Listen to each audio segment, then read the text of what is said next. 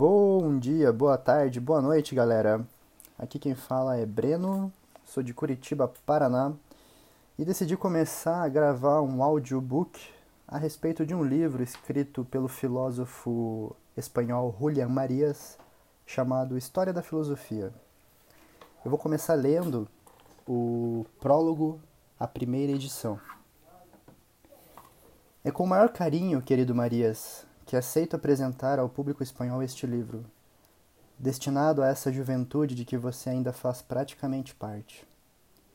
E o carinho se funde com a profunda satisfação de sentir que as palavras de uma cátedra não caíram totalmente no vazio e serviram em parte para nutrir uma vida intelectual, que emerge cheia de entusiasmo e viço e se afirma pairando acima de todas as vicissitudes a que o planeta se encontra submetido.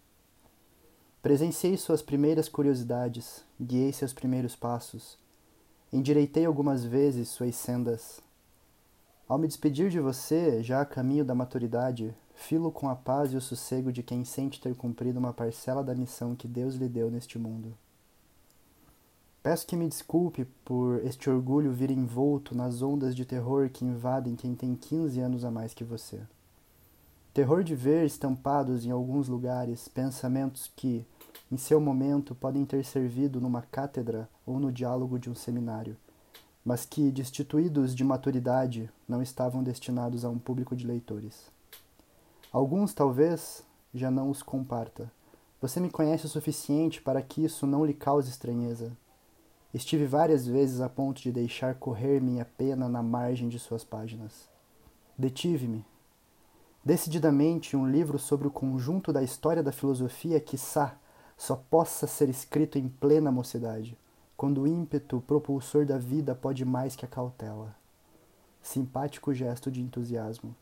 Em definitivo, é algo inerente à essência do discipulado intelectual. Sua obra tem, ademais, raízes que reavivam minhas impressões de discípulo de um mestre. Ortega, ao magistério, de quem também eu devo muito do que há de menos ruim em meu trabalho. Mas tudo isso são apenas as raízes remotas de seu livro.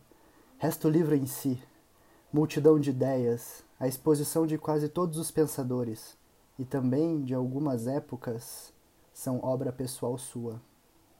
Ao publicá-lo, estou certo de que põe em mãos de recém-ingressados numa faculdade de filosofia um instrumento de trabalho de considerável precisão, que lhes poupará pesquisas difíceis, lhes evitará passos perdidos no vazio e, sobretudo, fará com que se ponham a andar pelo caminho da filosofia.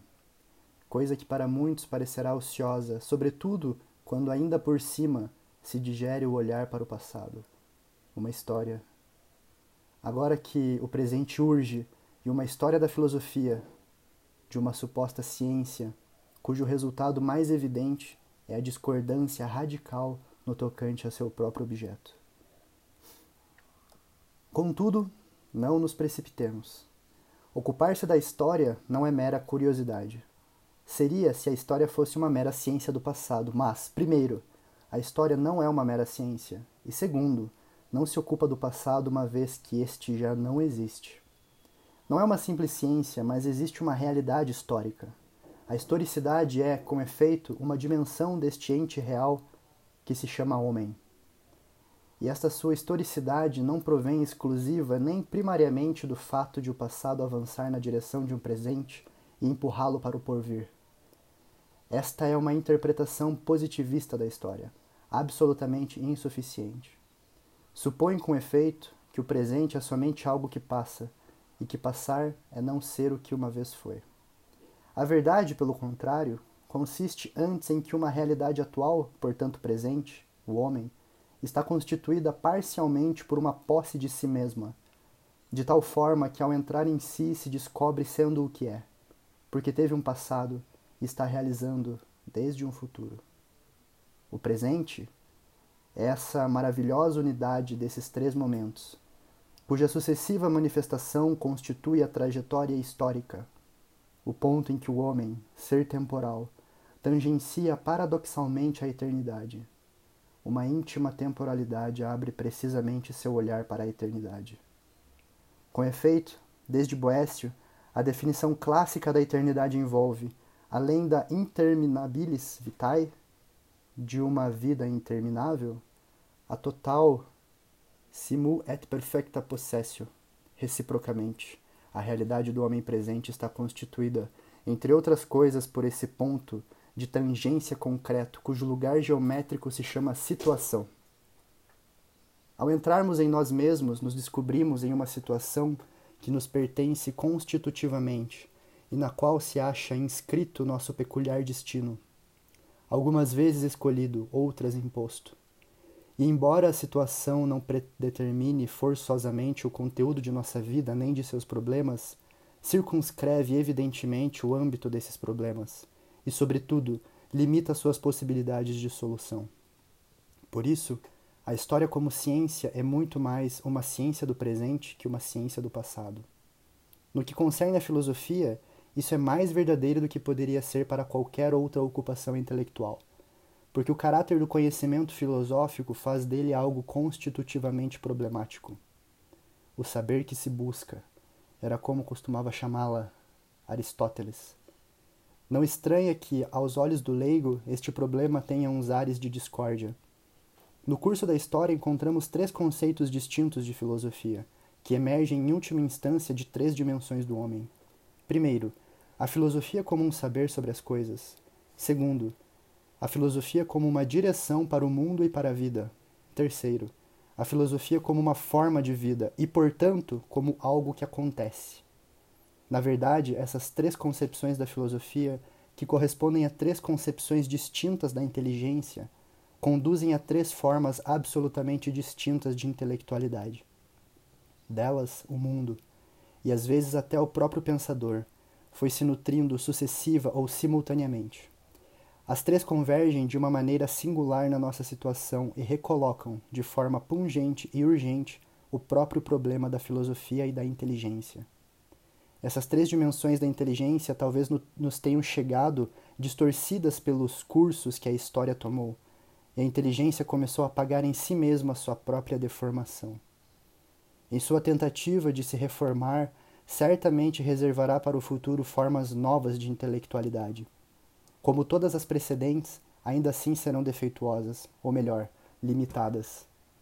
O que não as desqualifica, porque o homem é sempre o que é graças às suas limitações, que lhe permitem escolher o que pode ser.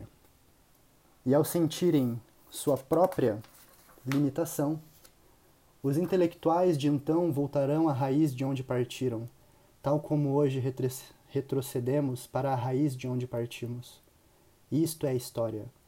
Uma situação que implica outra passada como algo real que possibilita nossa própria situação. Ocupar-se da história da filosofia não é, pois, simples curiosidade. É o próprio movimento a que se vê submetida a inteligência quando empreende precisamente a ingente tarefa de pôr-se em marcha desde sua raiz última. Por isso, a história da filosofia não é extrínseca à própria filosofia. Como poderia ser a história da mecânica em relação à mecânica? A filosofia não é sua história, mas a história da filosofia é filosofia. Porque a entrada da inteligência em si mesma na situação concreta e radical em que se encontra instalada é a origem e a colocação em marcha da filosofia. O problema da filosofia não é outro senão o próprio problema da inteligência. Com essa afirmação, que no fundo remonta ao velho Parmênides, começou a existir a filosofia na Terra. E por isso Platão nos dizia que a filosofia é um silencioso diálogo da alma consigo mesma em torno do ser. Contudo, dificilmente o cientista comum conseguirá livrar-se da ideia de que a filosofia, se não em toda a sua amplitude, pelo menos na medida em que envolve um saber sobre as coisas, se perde nos abismos de uma discórdia que dissolve sua própria essência. É inegável que no curso de sua história a filosofia entendeu de modos muito diversos sua própria definição, como um saber sobre as coisas. E a primeira atitude do filósofo deve consistir em não se deixar levar por duas tendências antagônicas que surgem espontaneamente num espírito principiante: a de temer, a de tender para o ceticismo ou a de decidir aderir polemicamente a uma fórmula, preferindo-a a outras, tentando até mesmo forjar uma nova. Deixemos essas atitudes para outros. Percorrendo essa rica listagem de definições, é inevitável que sejamos invadidos pela impressão de que algo muito grave pulsa sobre essa diversidade. Se forem realmente tão distintas as concepções da filosofia quanto saber teorético, fica claro que essa diversidade significa precisamente que não só conteúdo de suas soluções, mas a própria ideia de filosofia continua sendo problemática. A diversidade de definições atualiza em nossa mente o próprio problema da filosofia, como um verdadeiro saber sobre as coisas. E pensar que a existência de semelhante problema pudesse desqualificar o saber teorético é condenar-se para todo o sempre a não entrar nem sequer no saguão da filosofia. No fundo, os problemas da filosofia nada mais são senão o problema da filosofia. Mas talvez a questão ressurja com nova angústia ao tentar precisar a índole desse saber teorético. Não é uma questão nova. Faz muito tempo, há séculos, a mesma pergunta vem sendo formulada de diversas maneiras. Tem a filosofia um caráter científico? No entanto, essa maneira de apresentar o problema não é indiferente. De acordo com ela, o saber das coisas adquire sua expressão plena e exemplar no que se chama saber científico.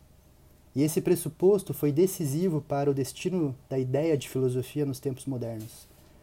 De fato, sob diversas formas, observou-se reiteradas vezes que a filosofia está muito longe de ser uma ciência, que, na melhor das hipóteses, não passa de uma pretensão à ciência. E isso, quer conduza a um ceticismo em relação à filosofia, quer conduza a um máximo otimismo em relação a ela, como acontece precisamente em Hegel, quando, nas primeiras páginas da Fenomenologia do Espírito, afirma rotundamente que se propõe colaborar para que a filosofia se aproxime da forma da ciência, mostrar que chegou o tempo de elevar a filosofia à categoria de ciência. E, quando mais tarde repete resolutamente que é preciso que a filosofia deixe de uma vez por todas de ser um simples amor à sabedoria para se tornar uma sabedoria efetiva, para Hegel, ciência não significa uma ciência no mesmo sentido que as demais. Com propósito diverso, mas não com menos energia, nas primeiras linhas do prólogo à segunda edição da Crítica da Razão Pura, Kant começa dizendo o seguinte: Se a elaboração dos conhecimentos segue ou não o caminho seguro de uma ciência, é algo que logo se deixa julgar pelos resultados. Quando, após muito preparar-se e equipar-se, esta elaboração cai em dificuldades tão logo se acerca do seu fim, ou se, para alcançá-lo, precisa frequentemente voltar atrás e tomar um outro caminho, quando se torna igualmente impossível aos diversos colaboradores pôr-se de acordo sobre a maneira como o objetivo comum deve ser perseguido. Então se pode estar sempre convicto de que um tal estudo se acha ainda bem longe de ter tomado o caminho seguro de uma ciência constituindo-se antes num simples tatear. E diferentemente do que acontece precisamente na lógica, na matemática, na física, etc., a metafísica não teve até agora um destino tão favorável que lhe permitisse encetar o caminho seguro da ciência, apesar de ser mais antiga que todas as demais. Faz um quarto de século que Husserl publicou um vibrante estudo na revista Logos, intitulado A Filosofia como Ciência Estrita e Rigorosa, Nele, depois de mostrar que seria um contrassenso discutir, por exemplo, um problema de física ou de matemática fazendo entrar em jogo os pontos de vista de seu autor, suas opiniões, suas preferências ou seu entendimento do mundo e da vida, defende vigorosamente a necessidade de também fazer da filosofia uma ciência de evidências apodíticas e absoluta. Em última instância, nada mais faz senão referir-se à obra de Descartes. Descartes, com grande cautela, mas no fundo afirmando o mesmo, começa seus princípios de filosofia com as seguintes palavras: Como nascemos em estado de infância e emitimos muitos juízos a respeito das coisas sensíveis antes de possuir o uso íntegro de nossa razão, somos desviados por muitos preconceitos do conhecimento da verdade e acreditamos não ser possível livrar-se deles a não ser tentando pôr em dúvida, pelo menos uma vez na vida, tudo aquilo em que encontremos o menor indício de incerteza. Desta exposição, da questão deduzem-se algumas observações importantes. Primeira, Descartes, Kant, Russell comparam a filosofia e as demais ciências do ponto de vista do tipo de conhecimento que proporcionam. Possui ou não possui a filosofia um tipo de evidência política comparável ao da matemática ou à da física teórica? Segundo, essa comparação incide depois sobre o método que conduz a tais evidências. Possui ou não a filosofia um método que conduz com segurança por necessidade interna e não só por acaso a evidências análogas às que obtém as demais ciências? Terceiro, isso conduz finalmente a um critério. Na medida em que a filosofia não possui esse tipo de conhecimento e esse método seguro das demais ciências, seu defeito se transforma numa objeção ao caráter científico da filosofia. Pois bem, diante dessa colocação da questão, devemos afirmar energicamente: primeiro, que a diferença que Husserl, Kant, Descartes assinalam entre a ciência e a filosofia, embora seja muito profunda, não é em definitivo suficientemente radical. Segundo, que a diferença entre a ciência e a filosofia não é uma objeção ao caráter da filosofia como um saber estrito sobre as coisas, porque afinal, a objeção à filosofia procede de uma certa concepção da ciência que, sem prévia discussão, se pretende aplicar univocamente a todo saber estrito e rigoroso. A diferença radical que separa a filosofia das ciências não procede do estado do conhecimento científico e filosófico. Escutando Kant, pareceria que a última questão é que, no que se refere a seu objeto, a filosofia, diferentemente da ciência, ainda não conseguiu dar nenhum passo firme que nos leve a seu objeto. E dizemos que essa diferença não é bastante radical porque, ingenuamente, pressupõe-se nela que o objeto da filosofia está aí, no mundo, e que a única coisa a fazer é encontrar o caminho seguro que nos leve a ele. A situação seria muito menos grave caso se constatasse que o problemático é o próprio objetivo da filosofia aliás, o próprio objeto da filosofia. Existe o objeto da filosofia? É isso que separa radicalmente a filosofia de todas as outras ciências. Se, por um lado, estas partem da posse de seu objeto e simplesmente procuram estudá-lo, a filosofia, por sua vez, tem de começar por justificar ativamente a existência de seu objeto. Sua posse é o término e não o pressuposto, o pressuposto do seu estudo e ela só pode se manter reivindicando constantemente sua existência. Quando Aristóteles chamava. entendia que o que se buscava não era tanto o método, mas o próprio objeto da filosofia. Que significa que a própria existência de seu objeto é problemática? Se apenas se ignorasse qual é o objeto da filosofia, o problema, embora grave, seria no fundo simples Seria questão de dizer ou bem que a humanidade não conseguiu ainda descobrir esse objeto, ou que este é suficientemente complicado para que sua apreensão resulte obscura. Na verdade, foi o que aconteceu durante milênios com todas as ciências, e por isso seus objetos não foram descobertos simultaneamente na história. Por isso, algumas ciências nasceram depois de outras. Ou então, caso se constatasse que esse objeto é complicado demais, seria questão de tentar mostrá-lo apenas para as mentes que tivessem alcançado maturidade suficiente. Tal seria a dificuldade de quem pretendesse explicar a um aluno de matemática de uma escola primária o objeto próprio da geometria diferencial. Em qualquer desses casos, e considerando-se todas as vicissitudes históricas ou dificuldades didáticas, tratar-se-ia simplesmente de um problema deíctico de um esforço coletivo ou individual para indicar deixis qual é esse objeto que anda perdido por aí entre os demais objetos do mundo. Tudo leva a crer que não se trata disso. O caráter problemático do objeto da filosofia não decorre apenas do fato de que efetivamente não se tenha reparado nele, mas do fato de que, diferentemente de qualquer outro objeto possível, entendendo aqui por objeto o termo real ou ideal sobre o qual versa não só uma ciência, mas qualquer outra atividade humana, ele é constitutivamente latente. Nesse caso, é claro que, primeiro, este objeto latente não é de maneira nenhuma comparável a qualquer outro objeto. Portanto, tudo o que se queira dizer sobre o objeto da filosofia terá de se mover num plano de considerações radicalmente alheio ao de todas as demais ciências. Se toda ciência versa sobre um objeto real, fictício ou ideal, o objeto da filosofia não é nem real, nem fictício, nem ideal. É outra coisa. Tão outra que não é coisa. Segundo, compreende-se então que esse objeto peculiar não pode estar separado de nenhum outro objeto real, fictício ou ideal, mas incluindo, incluído em todos eles, e sem se identificar com nenhum. É isso que queremos dizer ao afirmar que ele é constitutivamente latente, latente sob todo objeto. Como o homem se encontra constitutivamente voltado para os objetos reais, fictícios ou ideais, com os quais constrói sua vida e elabora suas ciências. Esse objeto constitutivamente latente é também, por sua própria índole, essencialmente fugídio. Terceiro, aquilo que esse objeto escapa é precisamente do olhar simples da mente. Diferentemente, pois, do que pretendia Descartes, o objeto da filosofia jamais pode ser descoberto formalmente por uma simplex mentis inspectum. Depois de ter aprendido os objetos sobre os quais pulsa, é necessário um novo ato mental que opere sobre o anterior para colocar o objeto numa nova dimensão que torne, não transparente, mas visível essa outra dimensão sua. O ato com que o objeto da filosofia se torna patente não é uma apreensão, nem uma intuição, mas uma reflexão. Uma reflexão que não descobre, portanto, um novo objeto, seja ele qual for.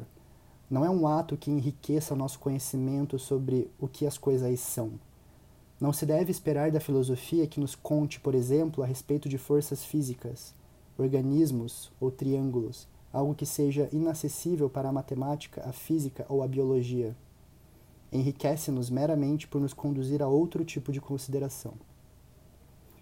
Para evitar equívocos, convém observar que a palavra reflexão é empregada aqui em seu sentido mais inocente e vulgar. Um ato ou uma série de atos que, de uma forma ou outra, retornam para o objeto de um ato anterior através deste. Reflexão não significa aqui simplesmente um ato de meditação, nem um ato de introspecção, como quando se fala de consciência reflexa por oposição à consciência direta. A reflexão em questão consiste numa série de atos por meio dos quais se coloca numa nova perspectiva todo o mundo de nossa vida, incluindo os objetos e todos os conhecimentos científicos que tenhamos adquirido sobre eles.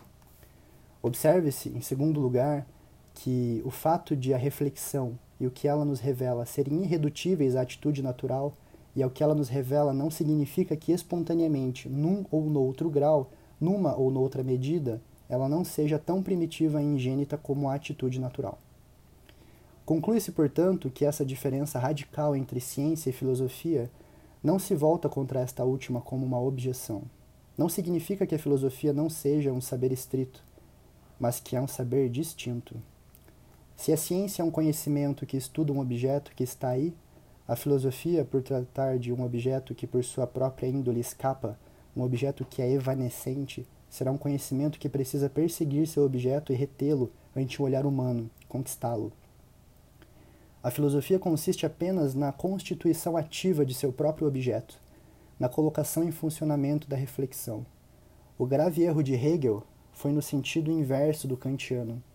Este, em última instância, destituiu a filosofia de um objeto próprio, fazendo com que ela incida tão somente sobre nosso modo de conhecimento. Hegel, por sua vez, substantiva o objeto da filosofia, fazendo dele todo, o todo, de onde emergem dialeticamente e onde se mantém também dialeticamente todos os demais objetos. Por enquanto, não é necessário precisar o caráter mais profundo do objeto da filosofia e de seu método formal. A única coisa que me importa aqui é sublinhar contra todo irracionalismo que o objeto da filosofia é estritamente objeto de conhecimento mas que este objeto é radicalmente distinto de todos os demais. Se qualquer ciência e qualquer atividade humana considera as coisas como são e tal como são, a filosofia considera as coisas enquanto são. Em outras palavras, o objeto da filosofia é transcendental e, como tal, apenas acessível numa reflexão. O escândalo da ciência não só não é uma objeção à filosofia a ser resolvida, como é uma dimensão positiva a ser conservada. Por isso, Hegel dizia que a filosofia é muito dizia que a filosofia é o mundo ao revés. A explicação desse escândalo é precisamente o problema, o conteúdo e o destino da filosofia. Por isso, embora o que Kant dizia não fosse correto, não se aprende filosofia, só se aprende a filosofar, É absolutamente certo que só se aprende filosofia pondo-se a filosofar. E você está começando a filosofar. Ou seja, começará a se debater com todo tipo de razões e problemas. Permita-me que, no umbral dessa vida que promete ser tão fértil, eu lhe traga à memória aquela passagem de Platão em que ele prescreve formalmente a questão do entendimento. É belo e divino o ímpeto ardente que te lança as razões das coisas, mas exercita-se e adestra-te nesses exercícios que aparentemente não servem para nada e que o vulgo chama de palavratório sutil, enquanto ainda és jovem. Caso contrário, a verdade te escaparás, te escapará das mãos. Não é tarefa nem fácil nem grata. Não é fácil. Aí está a sua história da filosofia, para demonstrá-lo. Não é grata porque envolve hoje mais que nunca uma violência e uma retorção íntimas para entregar-se à verdade. A verdade está tão ofuscada nestes tempos, dizia Pascal sobre o seu tempo, e a mentira está tão assentada que, a menos que se ame a verdade, já não é possível reconhecê-la. É porque, como dizia São Paulo sobre sua época, os homens retêm a verdade agrilhoada. O pecado contra a verdade foi sempre o grande drama da história. Por isso Cristo pedia a seus discípulos: consagra-os na verdade. E São João exortava seus fiéis a serem colaboradores da verdade. Unidos neste empenho comum, abraça-o efusivamente seu velho amigo. Zubiri, Barcelona, 3 de dezembro de 1940.